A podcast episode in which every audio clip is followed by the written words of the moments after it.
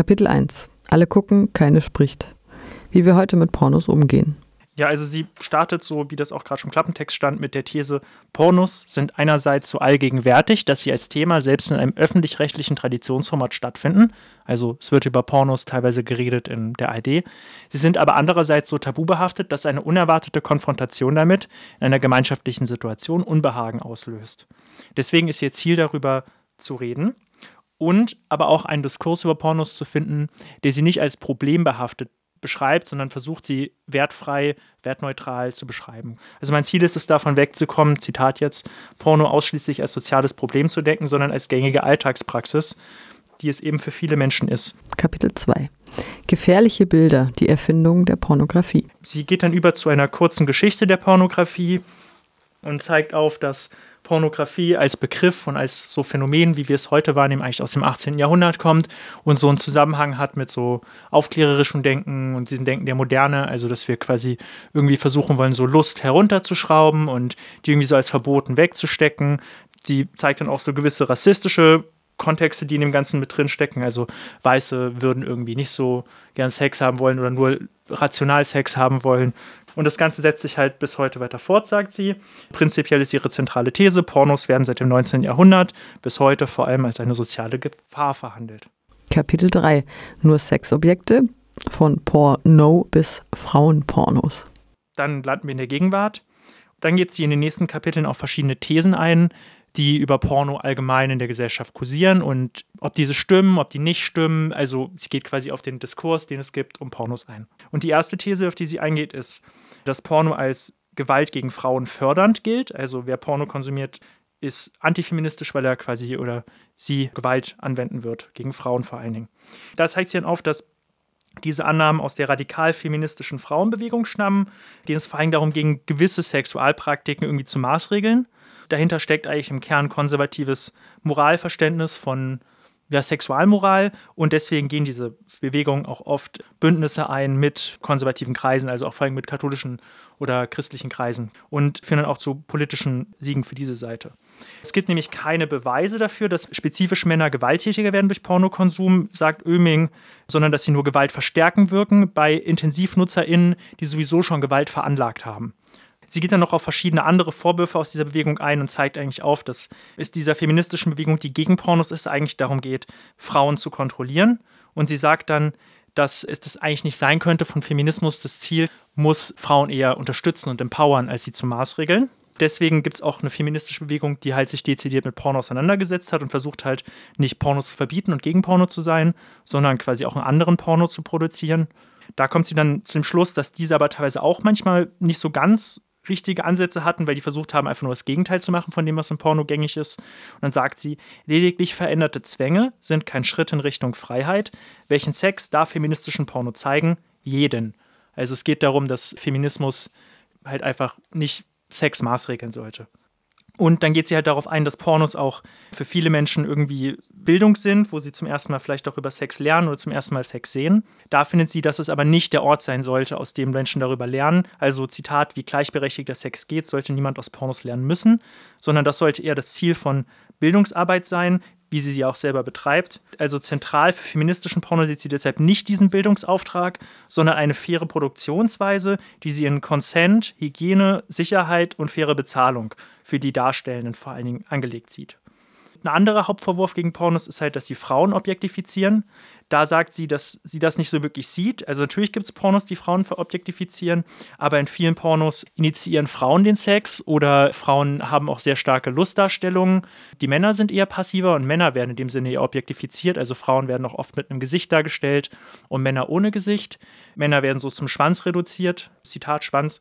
Deswegen sei die Annahme, dass Pornos Frauen objektifizieren, eher unsere eigene diskriminierende Annahme, weil wir lernen müssen, Frauen als agierende Subjekte zu sehen und nicht als Objekte, passive Objekte.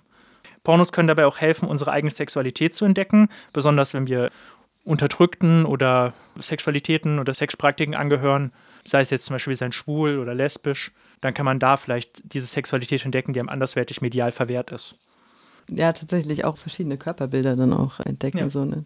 Kapitel 4. Aber die Kinder. Porno als Medienpanik. Dann geht sie in einem langen Kapitel ein auf den Vorwurf, dass äh, Pornos gefährlich für Kinder sind. Da sagt sie dann aber, dass das nicht unbedingt stimmt, sondern dass das Problem ist eher, dass Kinder damit alleine gelassen werden, dass sie Pornos gucken und keinen guten Umgang damit finden können selber, weil die Bildung dafür fehlt. Kinder oder Jugendliche eignen sich das oft selber an. Gängige Vorwürfe dass Pornos zum Beispiel zu einem negativen Einfluss auf das Körperbild führen, stimmt sie teilweise zu, sagt aber auch, dass Körperbilder in Pornos diverser sind, als oft attestiert wird, vor allen Dingen bei Frauen. Bei Männern sagt sie aber, dass die Körperbilder oft sehr einseitig sind und vor allen Dingen, was zum Beispiel Penisdarstellungen da geht, die oft sehr stark abweichen vom Normbild der Gesellschaft.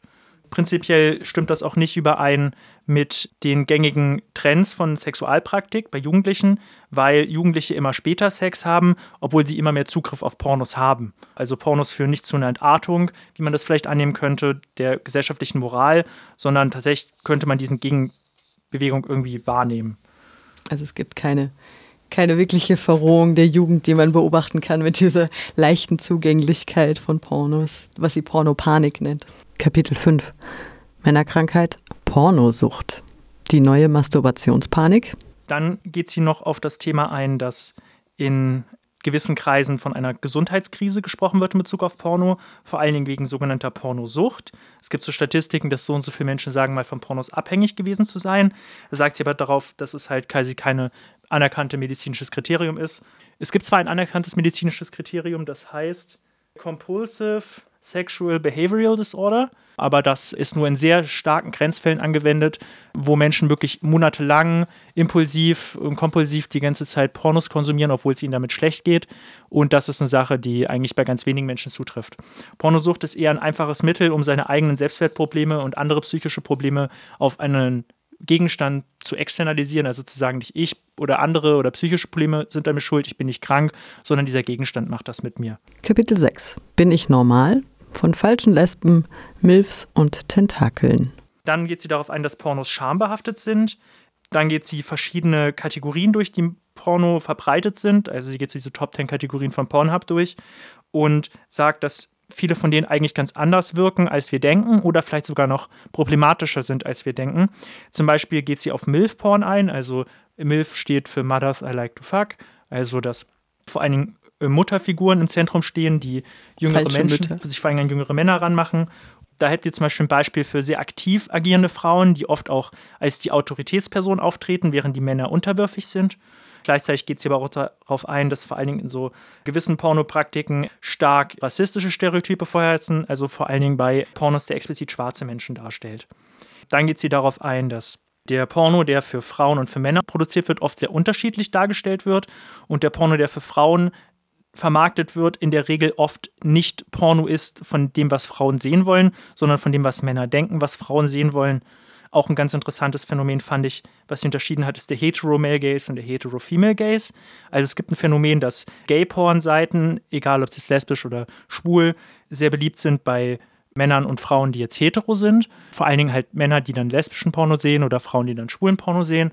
Da ist auch ein interessanter Beispiel, dass der lesbische Porno oft auf männliche Sehgewohnheiten angepasst wird, während der schwule Porno auch auf männliche Sehgewohnheiten aufgepasst wird, aber halt auf männlich-schwule Sehgewohnheiten und nicht auf hetero-weibliche Sehgewohnheiten queere Pornos, also gerade lesbische Pornos, sehen ja dann teilweise ganz anders aus.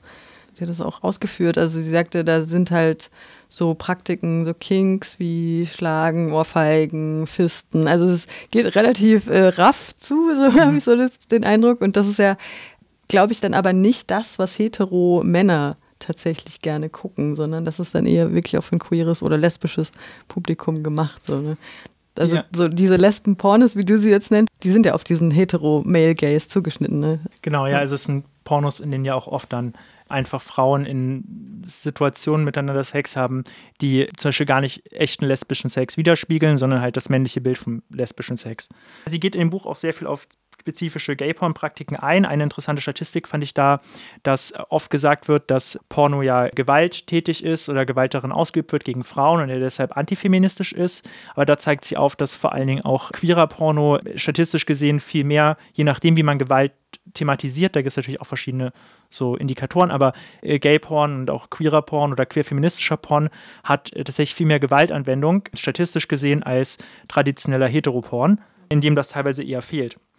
Und deswegen sagt sie insgesamt, dass Porno viel mehr als das eigentlich Abbildung von uns selbst ist. Also Zitat, Porno ist Konfrontation mit dem Selbst und mit seinen Sehnsüchten.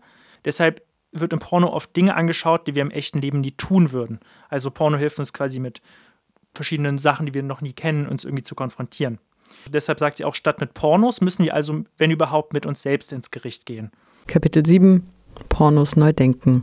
Liebeserklärung an die Lust und die Ambivalenz. Sie schließt das Ganze dann damit ab, dass sie sagt, Pornos sind ein Spiegel der Gesellschaft, Pornos sind ein Symptom, nicht die Ursache. Also wie alle Medien sind Pornos diskriminierend, sexistisch, rassistisch und so weiter, aber sie sind das eben in genau demselben Maße wie andere Medien auch, also wie Filme, Radio, was auch immer. Deswegen sollte man Pornos nicht gesondert bewerten im Vergleich zu anderen Medien, wie das oft tut. Sie sagt im Gegenteil, dass Pornos eigentlich tatsächlich ein emanzipatorisches Potenzial haben und das Buch deutet auch darauf hin, dass Pornos eigentlich gar nicht so schlecht sind, wie man vielleicht denkt und dass man deswegen ein anderes Gespräch über Porno führen müsste. Sie schließt das Ganze dann mit den Worten, dass sie lieber einen Lust- und Kompetenzdiskurs zu Porno haben will, anstatt dem von uns geführten Gefahr- und Schutzdiskurs.